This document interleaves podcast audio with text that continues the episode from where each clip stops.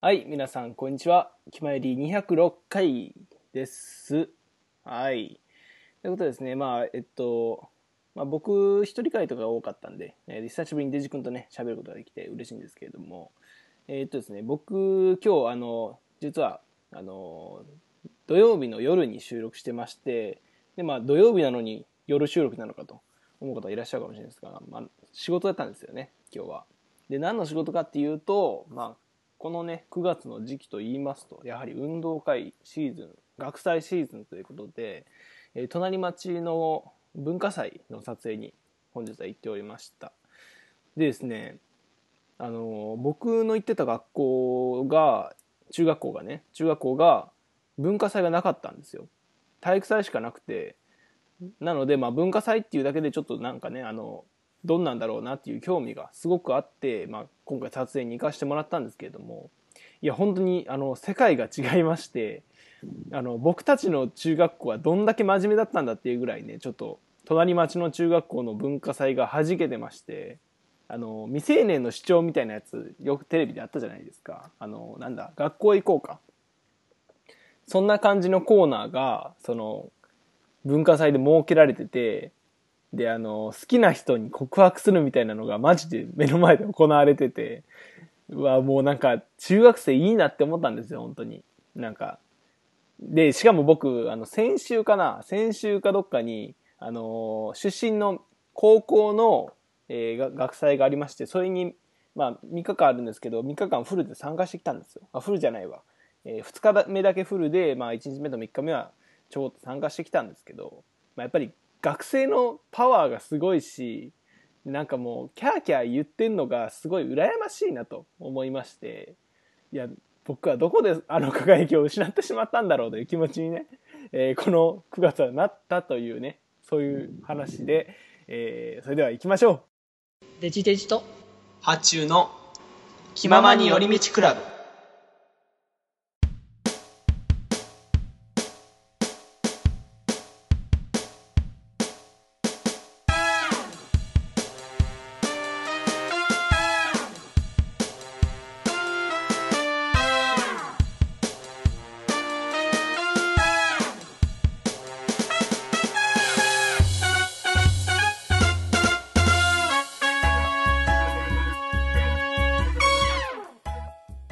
ガチャ決まりう。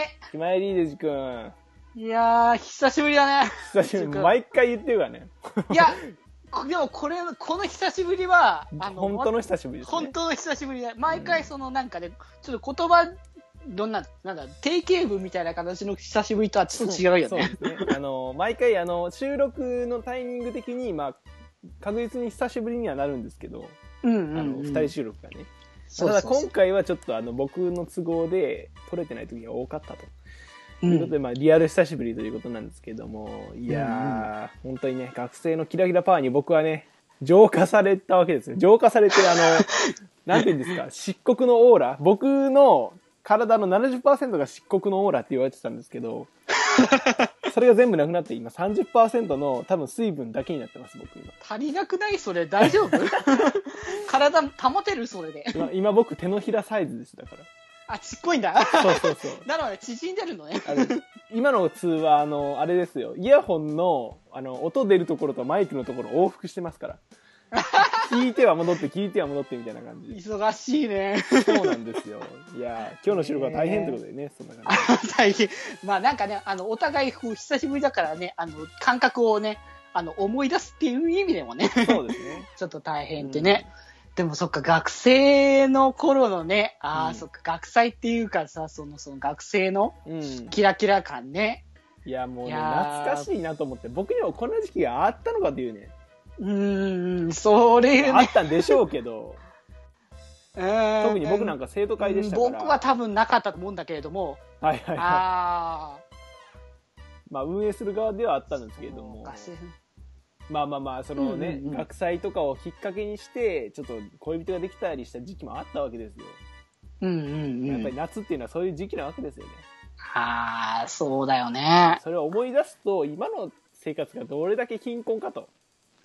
心の、心の貧困ですよ。い本やー、なんかね、もう。太陽フレアじゃないんですよ。もっと眩しいものがあったんですよ。もう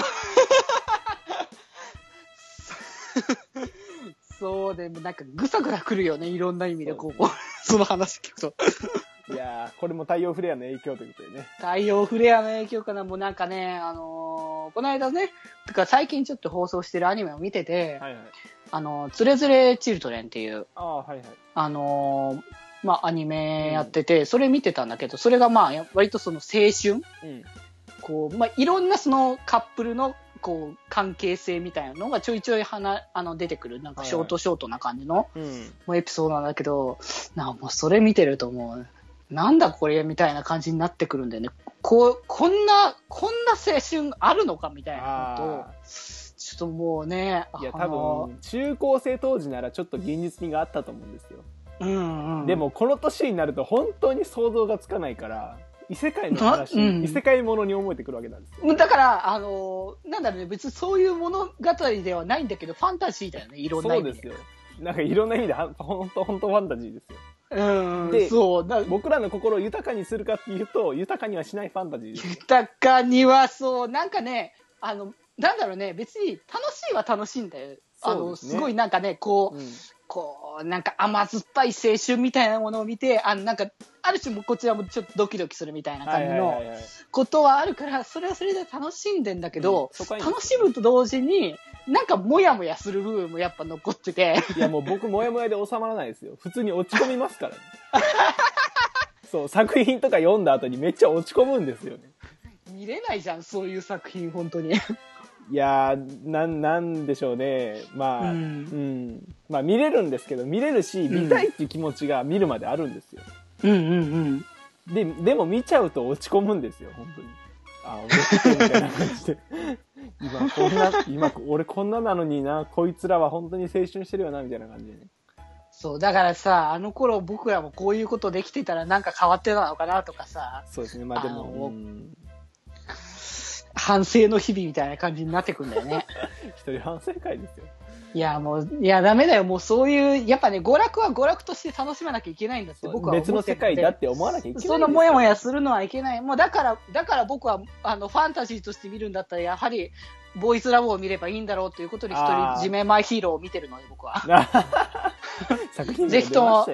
ぜひともね、あの、皆さん見てもらえたらね、僕も、あれ、あの、もともとアニメ化、アニメ化するっていう話聞いて、あの、原作買ったので、僕は。はいはい。いや、結構ね、あの、まあ、絵柄も結構可愛らしい感じだし、うんこう結構とっつきやすい感じなのかなとは思うけれども、なんつうかやっぱね、あの、こう、恋心みたいな感じのがもやもや、もやもやしているところもあるので、まあ、あの、そこはね、あの、ある種ね、あの、BL というものがあるので、また、あの、純、あの、純のまた男女の関係とはまた違ったね、あの、うんものがあって、それはなんかそこまで深くね、あの、落ち込むとか、そっち側にはならずに済むそうですね。なんかあの、せある意味精神衛生上いいですよね。本当の、本当にないから。僕、あのーユリが好きなんですけど、うんうん。その絶対自分がレズになることないじゃないですか。まあ、そもそも男だから性別がね、あの、お女性になることが、そうそうそう。まあ、なんかね、特別な手術でもしない限りはないので、ないですから。まあだからうん、その分ね、本当にモキモキして、うわ、いいな、こいつらめちゃしこだな、みたいな感じでうんうん終われるわけですよ、気持ち的に。うんうんうん。そうそうそう。まあだからまあ、見れるもね、正直あの、なんだろうね、あの、こう、現実の話を考えると、そんな男たちはいないみたいな話はあるんだけれども、はいはいはい。まあそこは、あの、別にその、現実を見る必要性はないので、そうですね。なんかこういった、あの、可能性もあるんだなというか、うん。こういったその世界観が、あの、あるんだな、みたいな感じの、あの、遠目から僕は眺めてます。やはり。うん。うん美味しいぞ、つってね。そうそうそう。いや、ぜひともね、皆さん見てもらえたらいいんじゃないかなと思ってます家のよ。先で終わりましたよ。どんどんこれからも BL はこの番組では挟み込んでいきますからね。ね。なりますからね。はい。はい。ということで、えー、テーマトーク行きましょうか。はい。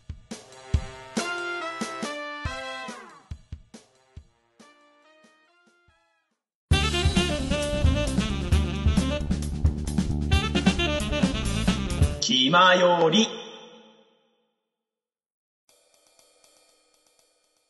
はい。ということで、テーマトークです。はーい。はい ということで、まあ、テーマトークにいい加減に行けっていう感じの流れがあったので、僕らの中で。そうですね、オフの方でね、ありましたけれども。そうそうそまあ、あの、まあ、テーマが今回ね、あんまり定まってないということなんで、ちょっと学祭のことをちょっと引き伸ばして、その延長戦で語りたいんですけども、うん。あの、あ、でも延長戦でもねえな、別に。あの、あ、違うのえっとね、今日行ったその文化祭でね、あのー結構、あのーその演者の人がネタとして YouTuber のネタを使っていることが多いなって感じたんですね。あー。例えば、その、なんか、一本グランプリみたいなコーナーがあったんですよ。あの、うんその出し物の中で。その時に、その画像でボケてみたいなのがあって、うん。で、それに対して、あの、どうも柴田ですって言ってる子がいたんですよ。ほうほう。で、柴田って YouTuber がいるんですけど、ああ、そうなんだ。そうそうそう。で、それで会場がわっと湧くみたいな。へえ。まあみんな知ってるのね、みたいな。知ってるんだね。そうそうそう。で、まあ他にもまあ随所にね、そういうなんか、YouTuber ネタみたいなのがあって、みみたいなありまして、でまあそれで、その今の子供たちにはこんなにもその YouTube っていう文化が一つのメディア、もう下手したら一次メディアとして根付いてるんだなっていうのを思って、うん。で、あのーその後にね、あのーまた別の出し物があったんですけれども、うん。まあ、そこに3年生の子たち男子の子たちが、まあ、1人ガチオタの子がいたんですけど、うん5人ぐらいでオタ芸の披露をしたんですよねああ。あのサイリウム振ってうん。うちうちし。市ですよね言うたらうん。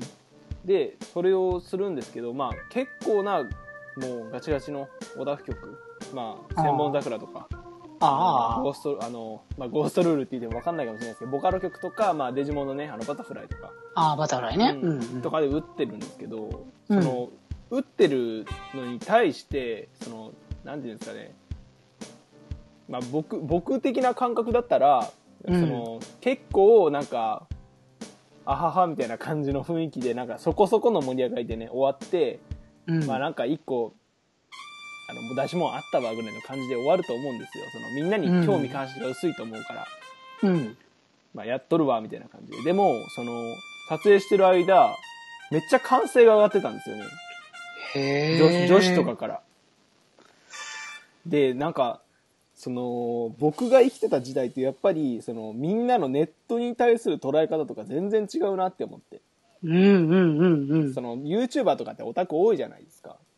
まあ、だ、な、なんだろうね。多かれ少なかれネットをやってる人はなんかオタクみたいな感じのところはあるからね。そうですね。まあ、それが転じて YouTuber になってるっていう感じもありますので。うんうんでまあなんかそういうものに対してのその世間の偏見とかその先入観みたいなものがなくなってきたのかなって思ってああ、そこまでそ。のオタクが受け入れられる環境になったんだっていうのがすごい衝撃でああ、なるほど、なるほど。うんっていう話です っていうテーマですねああ、なるほどね。確かにね、その、オタクに対してのって、そう、だからそのさ、あのーお、オタゲーのやつ？うん。そう、僕だからなんか、前テレビでなんか出てたんだよね。そのなんか、イケメンのそのオタク集団みたいな。はいはいはい。あの、多分 YouTuber なんだろうけど、うん。思うけど、そういうのがその、オタゲーをガンガンね、あのやってるところをなんか、すごいなんか、ショーみたいな感じで、やってるのしてて、いや、なんつうか、僕としては、あれをなんかやって、その、わーってなってる感覚もあんまりよくわからないなってところは若干あったんだけど、まあ、うん、てかまあ僕ら、僕がね、あの、いる界隈のオタクと、ああの、あの過度なうん。お酒をしてる界隈は違うので、まあまあまあ違いますけど。あの、てか、あれ、あん、あの、あんな、なんだね、逆に僕は、あの、あれが一般的なオタクのイメージにされちゃうのもちょっとどうかなって思ってしまうところは、まあうんうんうん。だ本当ね、あの、僕らは細々としてたあれなので、けどねあれをそのショーとかにするっていう、なんか発想がそもそもなかったんだようんね。うんまあでもなんつうか、あれの本当捉え方みたいな感じのところで、うんあ、それを、それをなんか面白く見せるっていう方法がなんかあるんだな、みたいなことをね、はいはいはい うんうんうん。なんか思わされて、あだだからこそこうやってそのオタク認知がうん。少し、あの、抱きされてくるんだなっていうのもあるし、まあ、なんだろうね、僕ら、僕、まあ、その、中学生会話は、まあちょっと僕はあんまわからないんだけど、うん。僕自身うん。は、あの、それこそ、あの、もう、オタクってことを、まあ、隠さないんだけど、はいはい。あのーそれをなんか、いろんな人に僕はこういうの好きでみたいな話とかをしても、本当に、あのーまあ、認知というよりかは、うん。容認という空雰囲気うん。が多くて、もうなんか、あ僕がそういう話をすると、あ、そういう話があるんだとか、うん。まあ好きな人なら好きで食いついてくれたりとかするのはあるんだけど、あのーそれこそ否定されたことがないんだよね。今のところ僕話して、あ、もうそんなオタクとかもうやめたいやとか気持ち悪いとかって言われたことがないなって、そういえば確かに思ったんだよね、今。なんか中高とかでも別になかったですよねそうだね。まあ中高はあんまりそこまでさらけ出してたってこともなかったからうん若干あれなんだけど、でも確かにあの、まあ大っぴらに結構してる人も多かったから、はいはいはなんか、その辺が本当に、もう、全然、こう、気にしなくていいんだなっていいうのが、ん。なん、なんだろうね、あの、ちょっと、言い方あれだけど、住みやすくなったなって思ったけど。いや僕も同じこと思ってましたようん。いやでも、僕も結構最初から住みやすかったのかなって感じもしますね。もうすでに中学生でそのネットにはまって。うん。そこからは割とねそのねまあ高1になってパズドラが流行ってみたいな感じなんですけどあー、パスタね。うん。多分ソーシシャルゲームとかが台頭してきたぐらいからみんなのそのオタク文化に対するあのなんていうかな障害。は、なんだ、ハードルが下がっそう。はた敷居がね。感じがね。うん、下がった気がしますよね。なんで相当、だからゲームの、ゲームをその一点で捉えるとしたら、その、今まではそのゲームってやっぱり子供が、うん。あの、やるものって、まあ大人のね、うん。イメージ感としてはあったけれども、まあ、スマートフォンにそのアプリとして、うんまあ、ゲームがね、もういっぱいあるじゃない。もうさっきね、ちょっと裏で話してたけど、うん。もうやりたいアプリあるけども、ありすぎて逆にやれないみたいな話とか、そうなんですよ。するぐらいアプリがもう、もう山のようにあって、うん。でもう、大体のまあアプリはまあ無料じゃない？基本的に。そうですね。あの課金してみたいな感じですよね。うんうん。でもまあ、ただで基本はやれるってことになってるから、まあ本当にね、ちょっと、ちょっとダウンロードするだけだから、結構その、なんだろう、オタクじゃない一般の層の人たちも、とっつきやすいですね。そう、とっつきやすくて、まあお金かからないっていうのは結構その、まあ、うん。なんだろうね、さ YouTube もそうかもしれないんだけど、何かコンテンツとかを楽しむのに、こう、お金を支払わないっていうのは多分ちょっとハードルを下げてる一つなの。気もす結構るけどね。でかいですよね今思えば。言ったらなんか広告収入とかだけでその人たちはそのただで僕たちに提供してくれるわけじゃないですか。そうだね。いや YouTube とかあんなもんね毎日更新とか当たり前になってますけど毎日ただで見ていいもんじゃないですよ、本当にいやもう正直ね、あのーお金払ってみた方がいいんじゃないかなって僕ら、僕は本当に思ってるけどね。払えない詐欺みたいなもんですよ、うん、なんか、そのね、お金をこう払わない文化っていうのは逆に僕は若干、あの、危ないんじゃいないかなってまあいうところを、危惧するとこありますねそう。なんかそれが当たり前になりすぎてるのは、ちょっと感覚として、正直、あの、言葉強いかもしれないけど、おかしいと思うんだよね。まあまあ確かにねうん。だこのままそれが慣れちゃうと、もう何も売れなくな、売れなくなっちゃうというか、そういうコンテンツというものに対しての価値がなくなっちゃうんじゃないかなっていうのがね。なくなるというかもう価値はあるんですけどその受け取り側の感覚が麻痺するっていう感じですねうんうん。ななんかね、だから時々そのネット見て、うんあのーこうなんか、無理、なんかなんだろう、これ、有有料のなんかコンテンツこれで、うん。みたいな感じで出てて、なんか、あのーなんだ、お金かかるのか、じゃあいらないみたいなことを書いてたりとかするのが見ると、なんかそれ、ちょっとおかしくないかなってね。うん。まあ、もうんだって、ね、それ作るのだって、何らかの形でおあの労力はかかってるしお金だってかかってるわけなんだからそね。それに対してお金をあの払うのは当然のことだと思うんだけど、うん。それが、うんまあ、要は見えてないというか、そうですね。まあ、一発ダウンロードして、はい、OK ですからね。そう。で、まあ、つまんなかったらやめちゃえばいいっていうだけだしそうでね。すね。まあまあ、うんインターネットの功罪って感じですね、そこは。なんだよね。だから本当に、ちょっと、ちょうどここはね、本当ね、あの、危機感を本当に持っててもらいたいところだなって僕は本当思ってる。音楽とかもそうですよ、言うなれば。あのあ YouTube で全部聴けるじゃないですか。違法であれ、うん合法であれ。まあ、いろんな形はあるけどうね。ん。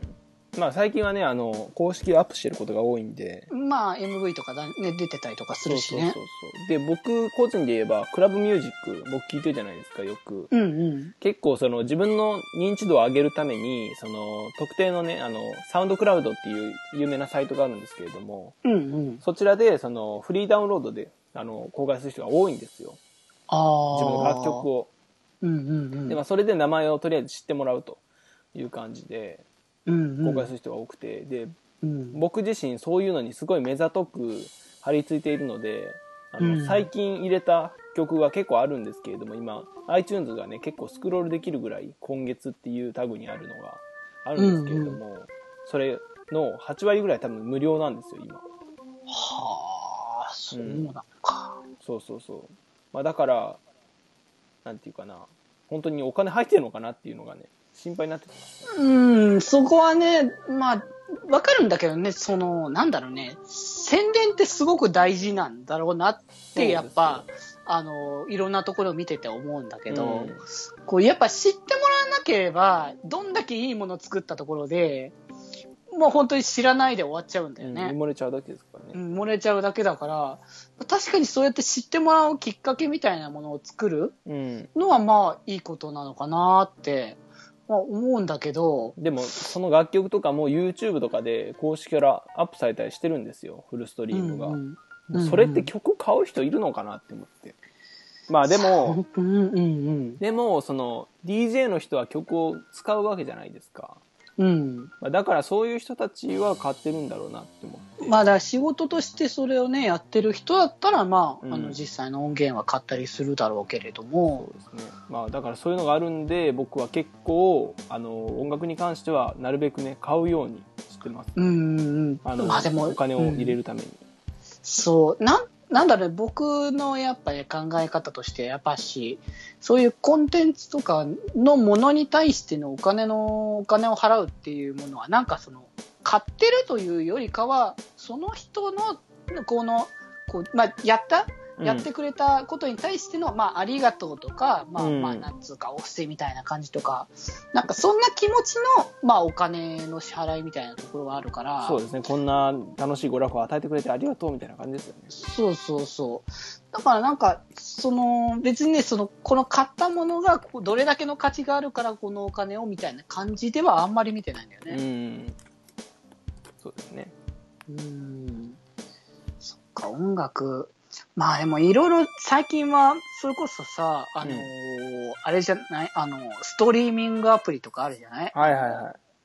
月額、ねそうそうそう、いくら払えば、1ヶ月無料で聞き放題ですよ、みたいなのが、うん。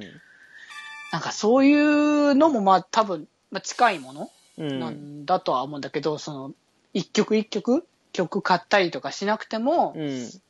もう、あの、配信されるからいつでも聞けますよって、他ね、ちょっと、ちょっとのお金払えば、払、あの、聞き放題ですよっていうのはなんか、そこなのかなって気はするけどね。あ、でもそっちの方が、あれですね、権利者にお金入ってる気がしますね。まだね、ぼだからむしろその、全むしろそっち側にするんだったらした方がいいのかなっていうね。そうですね。だってお金払ってもらってるわけですからね、結局。あの、うん回収できてますから。うん。少ない額でもね、貯まればもう、だいぶ大きなものになるからね。まあだからそういうストリーミングサービスが普及する方が、業界的には健全なのかもしれないですね。かなとは思うけどね。僕も登録したいんですよ、その有料に。Spotify っていうのがあるんですけど。Spotify? ほうほう。その世界的には Spotify っていうストリーミングサービスが一番有名なんですよ。ああ、そうなんだ。今年か去年かに日本に上陸して、うん。だか割と海外の、もうこう洋楽とかやっぱそっち系ながメインな感じになってるやつなのかな。そうですね、海外の運営なので。でも、うんあれですよ、日本の運営だからっつって邦楽が多いわけじゃないですからね。まあそのまあまあまあ。権利にうるさいので、邦楽の管理邦楽はアニアニソンとかは本当にないんですそう、アニソンだ、だからやっとかろうじてこの間、そのアニュータ。っていうあのアニソンのあのオンリーのはいはいス。トリーミングサービスが始まったんだけども、あれもだって全部が全部入ってるっていうわけじゃなくて、うんやっぱその、レーベルによってはもう、あの、なんだろう、こここれは別に CD で売れるからいいみたいな感じでやめてたりとか、もうレーベル自体がそういうのに方針で向いてないものだったりとか、することも多いから、全部が全部っていうこともなかなか難しいのかなっていう感じがす本。当に僕、その、日本のレーベルのそういうとこ大嫌いなんですよね、本当に。なんなんか、だろうね、こう、け衰うん。衰退させるっていうか、なんか本当はこうの伸びないよね、絶対そういうことをしてると。保守、保守にしてると。結局その海外のそのストリーミングサービスに楽曲提供してる人たちがどうなってるかって言ったら売れてるんですよね。そうだよね。まあ、なんせ世界的に。そうだね。うん。絶対そっちの方がいいと思うんだけどな。何をそんなに締めてるんですかね。やっぱ円盤売る方に執着しすぎなんですかね。もう今の時代正直売れないのも当たり前といえばダウンロードできるんだから、そもそもね、あの、まあ、それだから、うん、売れなくてもそこは仕方がないと思うしかないのかなと思うけど、いや、なんだろう、当時のやっぱ栄光みたいなものをやっぱ忘れられないんでずっ。と見ちゃってるのかなっていう、まあ、それか、決定権がある人が、もうすでに甘い汁を吸ってるから、そのそれする必要ないよという感じなのか、まあ、あれですね。あのーなんだろうな。うん。まあ、旨味がないんでしょうね。まあ、けうん、そうなのかなっていうね。そうしたところでそちらの方の人たちうんにいいことはないから、今後のなんか成長とかそういう話よりかは多分そっちを優先しちゃってんだろうなっていうところだろうけどね。いやー、ほんとダサい話ですよ、ちょっと。もうね、そもう、本当時代遅れだよね、本当に。本当日本が時代遅れです。なんか、こういうことを言うと、また洋楽中が言ってるよみたいな感じに、ニジャンのスレとかにあげられるわけですよ、やり玉に。うんうん。洋楽中はすぐ外国音楽賛美するよな、みたいな感じで言われるんです。違うんですよ。うんうん日本は明確に遅れてるんですよ、これは。うんうんうん。なんなら別に僕は洋楽中じゃないですからね。洋楽ポップス全く聞かないんで、僕。うんうんうん。まあ、かろうじて最近、その、ブルドンちえみの、あの、オースティン・あーマホーンの、あの、ダーティーワークは購入しましたけれども、うんうんうん。だってそのね、あの、ストリーミングサービスに参加しようがしまいが、その、買わない人って買わないんですよ、結局。うん。そう、あの別にそうなんだよね。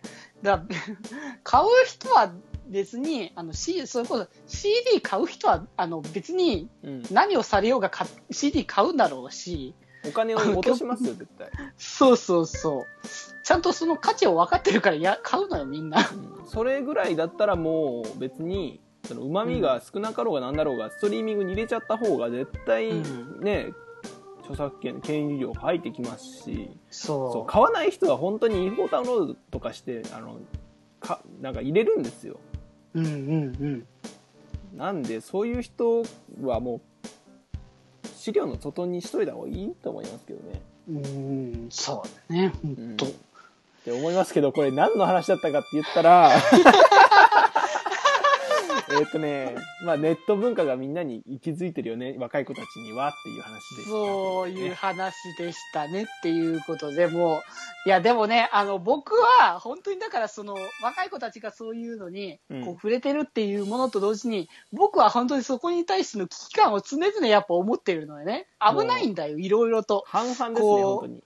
あのね、別にいいんだよ、そのネット文化っていうものは、こうここう生活を豊かにするものなのは、まあ、事実なのよ。でも、それと同時に危機感を、っていうか、まあ、危険を伴ってるっていうことを本当にね、継承したいと。あの、そう、だ SNS とかでさ、うんこう、プロフィール載っけたりとかさ、はいはいはい。あのー、本当軽い気持ちでやっちゃうけど、それがどれだけ危険なことかが分かってないのよね。いや、僕たちは、あの、本当に、結構境界線ですよね、僕らの世代っていうのが。ああ、まあ、微妙なところではあるかもしれないけどね。微妙ですけど。ど、でも、本当に、僕あたりが本当にもう境界線だと思ってて、僕より後にネットに入ってきた子たち、僕ら世代より、後にネットに入ってきた子たちは結構ネットリテラシーが低いと思うんですよ。そう、だからもうね、ちゃんと、あの、もう本当勉強をね、ちゃんとしておかないと、そ本当にね、もういろんなじ事件がさ、う。うん起。こってるわけじゃないの、ネット界隈でも。この間もなんあか、のそのなんだっけ？ジングル名ですよ。僕の。あ、ジングルメ僕のジングル名でもああーあー、そうそうそう。りましたよ。そう、ジングルメ炎上ネタですよ。炎上ネタも、そうそう、あったりとか、なんかこの間もなんかテレビで、あの、うんなんか警察24時はい。とかで、あの、なんか、なんだ、ネそのネット上でその、なんか売春行為みたいな、はいはいはをなんかそういうので SNS とかでうん働いてる人たちがいて、その子供たちを、い。あの、保護するみたいなのをやってて、うん。うん。こう、実際になってみないと分かんないんだよね、もう。で、警察の人たちに言われてな涙してみたいなことをはいはいはいはい。してるけど、そ本当にその、たまたま今回はその警察官の人が守ってくれたからよかったものの、うん。本当にそれ、ね、もう、こう、例えばさ、その、こう、デートするだけだからみたいなうん。ことを思ってたとしても、本当に相手が何す、相手がどう思ってるかは全然わかんないわけだからさ、ネット上のうん見ず知らずの人なわけだから。そうですよ。本当にね、その、なんだろうな、何の違いなんですかね、本当に。あの、多う分、んその、ネットにいる人に対しての意識の違いだと思うんですけど、うん。僕たちはもう結構疑い深く書かれると思うんですよ。うん全部嘘だぐらいの感じで。とりあえず、これは嘘でしょみたいな感じで入って、ぐらいの感じだと思うんですけど、今の子たちって本当に信じやすいというか、信じやすいっていうかな、なんか抵抗がないんですよね、本当に。まあ、あるもん、なんだろうね、精査、本当にさ、だからネット、いろんな人がさ、やっぱ書いてるからさ、うん。こう、まあ、昔よりもよ、なんかその、いっぱいも、よりかく、なんかいろんな人がさ、うん。情報を書いたりしてるわけだから、それこそ昔よりも、その、精査しなきゃい。けないわけじゃない？その、なんだっけ、あの、まあね、ググレカスとかね、なんかそんなことも、もあったけれども、今し、あの、前見た話だと、今はググってもダメだっていう話なので、はいはいはいググって、それでかつ正しい情報を自分で見つけなきゃいけないっていう。いやーやっぱりそういう力が必要になってきますよね。そう教育現場だからねで指導しないといけないですよ。そうそうそう。だからネバーなまとめとか見て、それで信じ込んでちゃダメなんだよ、本当に。そうですよ。あんなんはもう本当に切り張りですからね。そうそうそう。都合のいい情報の。うんうん、そうそ僕自分ね、う。うん、あの、一つちょっとあれですよ。あの、自分がもし小学校とかね、中学校に呼ばれて一つだけ講義できることがあるなって思って、うん。もうネットリテラシーについては本当に講義できるなと思って。ああ、危険危険なこととか、うんうん正直、うんうんうんその、まあ、僕らもその中学校の時とかそのネットのことについて危険性とかをあの教育現場で言われたんですけど、うんうん。みじんの役にも立ってないんですよ正直。そ。の綺麗事すぎて、綺麗事というかなんかなんなんなんていうかな。あの本当の危機を分かってなさすぎて、うんうん。なん、まあ身、近じゃないんですよ。うんそう、身近じゃない。彼らが言うことは。うん。まあ、現実味がないっていうのは、まあ、わまあ、わからなくはないんだけれども、うん。それこそ、まあ、まあ、大人で、まあ、こう僕らがその、ギャルなんかそういう感じとはまた違うじゃない、うんうん、そうなんですね。あのきっちりしすぎてるところがあると思うんですよ。うん、そうだね。なんか、なんだろう、こう、本当に例題の、もう例題中の例題みたいな感じの。そうそう。教材的な言い方で言ってると思うんですけど僕は本当にもうそういうね小中学校に講義してくれって言われて行ったらまず教えるのが半年ロムレっていうことですね、これマジで僕大切だと思っててまあうんうん。言ってしまえばそのあれですよロムっていうのは読み取り専用って意味なんですけども、うん。まあ要するにそのなんていう聞き戦とか見る戦になれってことなんですよね。半年の間は、うんうん書き込むなとなもう参加すんなと、うんうん。でそのなんていうんですかこういう奴らが炎上するんだなとかこういう奴らがバカなんだなっていうことをちゃんと見極めた上で自分がそのネット社会に参加していくってことが必要だと思うんですようんうんうん。そこを分かってない人がもうネットに入ってそのネットのうまみを知り上がっているサンド的な感じであのもうネットにねあのいろんな情報とかを書き込んじゃってでもう気づいた頃にはあの住所特定みたいなそういうのがね本当危ないからさ、本当それ。うんなんでもうあれですねあのネットのほら嵐とかもあるじゃないですかその動画、うん動画のコメ欄とかのあいやそうう。いうのが起こるのも多分その自分が書き込みすることによってどういう影響が出るかっていうのを分かってないからだと思うんですよ。あーでもそういう本当、なんだろうね、本当自分、こう、そう、自分が、こう、こうしたことによって影響があると思わないんだよね。うんでしょうね。うんだからまあそんな気軽にね、こう、そんなことをかけたりとか、ね、罵倒だなんだとかなんかできちゃったりするわけだからね。だから僕はねちゃんとその嵐コメの種類とかねうん。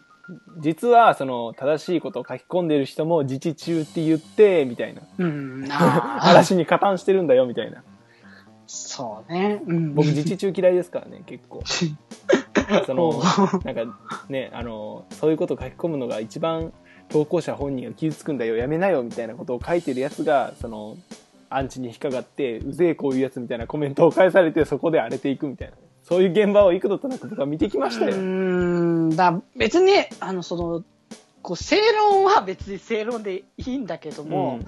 結局、そう、なんだろうね、こう、リアル対面してる人だったらさ、うん。その、た、こう、関係性がさ、あるからさ、はいはい。こう、こう、自分が子供で相手が大人だったら、その大人が言ったことに対しては、まあ、それはね、まあ、んまあ、だい、まあ、こう、心の中はまあ、ともかくとしても、まあ、一応素直に、うん。まあ、受け取ったりすることも多いけども、こう、相手がわからないから、うん。あのー本当にね、お前が言うなみたいな感のことを簡単にね、言っちゃうんだよね。そうですねその相手がどんな人なのかすらもわからない状態で。で言っちゃうっていうのもそうなんですけど反応しちゃうっていうのも一つ問題だと思うんですねやっぱり、あのまあ、うん。まあわかるんですよそのいや前についちゃうっていうのは分かるんですけど、うんやっぱりもうネット上で一番何より大切なのはスルースキルだなってねつくづく思うわけです、そうだね。うん、気にしたら負けだとうんかまったら負けだという心を皆さん持ってくださいというね話でしたか、ではなかったかなって思うけれども、あの、正直多分、あの、僕らがこの、こういう若者のうん。ネット文化の話をしてしまうと、あの、どうあってもこういう方向になるっていうのは分かったね。そうですね。あのーうん。真面目な方向にね。真面目な方向というか、どうしてもなんかね、もう気になるんだ。どうしても。ちょっとねあのー思ってることを言いたくなっちゃいますね。うん、あの、僕ら、あの、こう、結構ね、あの、僕らっつうか、僕は、結構その、あまり表に出さないので、結構それこそ。うんそうね。ですも、なんかね、中に結構溜め込んでるので、はいはいはいはい。そういうの、家って言われるとね、もう、ババババってね、出てくるので、うんそうですね。あの湯水のようにねそう、もうちょっとね、あのー抑えが効かなくなるぐらいには、もうちょっとね、あの、最近の若者に対しての危惧を、器具器具ですね。別に叱責とかではないですけれども、まあ、しそういうことでは、まあまあ、そう思われちゃう叱責でも説法でもないいですけれども思われるかもしれないですけれども僕らが言いたいのはそのあの気をつけなよってことなんですよ。注意喚起なわけですよ。そう、あの、まあ、だから僕らみたいなのに人に言われてもみたいなことは思うかもしれないけども、うんいつか本当に絶対後悔するからねっていうことだけはそう本当にね。僕らみたいにその何年かネットやっててもうズブズブの人たちが言ってるんですから、うんある程度慎重性はあると思うんですようんうん。決まり聞いてる人分かるでしょ僕たちがどんだけネットにはまズブズブハマってるかっていうのはまあ、今までの回聞いたら本当よくわかると思うん分かるだよね。分かるでしょうんということですね。はい。ということで、えーそういうテーマでした。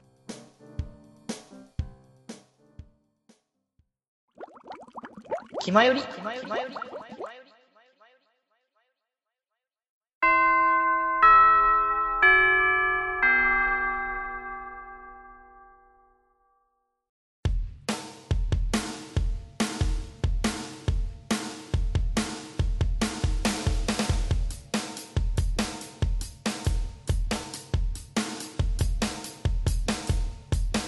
口を開けば健康の話はい、それではエンディングです。ということで、はーい。いや、白熱しましたね、ということですね。いやー、まだ話したい。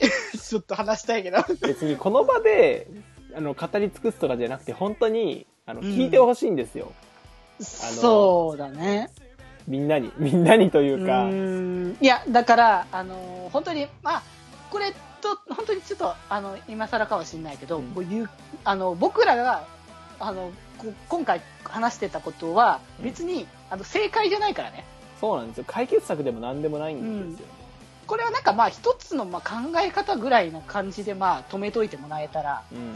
まあいいのかなと思うんだけども、本当、まあ、危ないっていう事実もあるし、楽しいっていうこともあるっていう、まあ、本当にいろんな局面、あの、ものがあるので、うん、そうなんですよね。だから、あのーとりあえず本当ね、知らないじゃ済まないからねって本当。そうですね。知ることが大事ですし、まあ、その知ることによって、僕たちの今回の話が、もしかしたら正しくなかったかもしれないし、うん、そうそうそう、別に全然そういうことはある、あり得るから。そうですだから狭い視野で捉えるとその、うんその中で正解を出そうとするからうんうんうん間違った方向に行ってしまうんですよ、うんうんうん。なので本当にまずは知ることが大事です。何事も、うんうんうん。だから、む無知は本当に罪っていうのは、まあ本当にそうだなってうね。ん。無知は罪ですよ、うん。本当に。本当あの、知らなかったら知らないからうん。じゃ済まない。本当に同じことを言おうとしましたよ僕おも互いにもうそう言っちゃうぐらいに 思ってたことを笑いに言っちゃったけど、そう知らない奴が悪いんですよ結局。悪いっていうか痛い目を見るんですうん、そそう結局、その知ってる人がずる賢く、ね、まあ根回しして、あの、知らない奴らをはめようとするわけだから。詐欺の手口ですよ本当に詐欺の手口。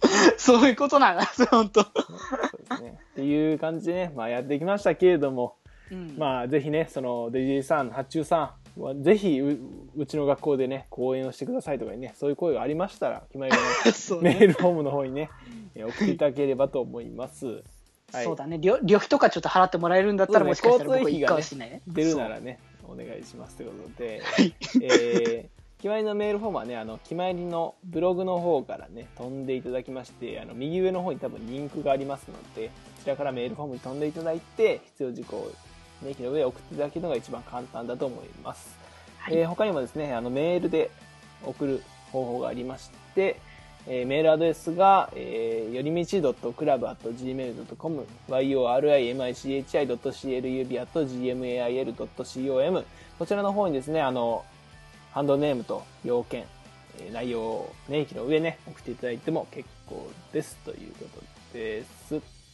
はい。はいということですね。ということです。いやー最初はね、あの、文化祭、若い奴らキラキラしてんなっていう話から始まってそ、若い奴らネット大丈夫かっていう話で終わるっていう、すごい入り口と出口がなんかすげえ、なんかドラえもんの秘密道具みたいになってるんですけど、ガガリバートンネル。ガリバートンネル。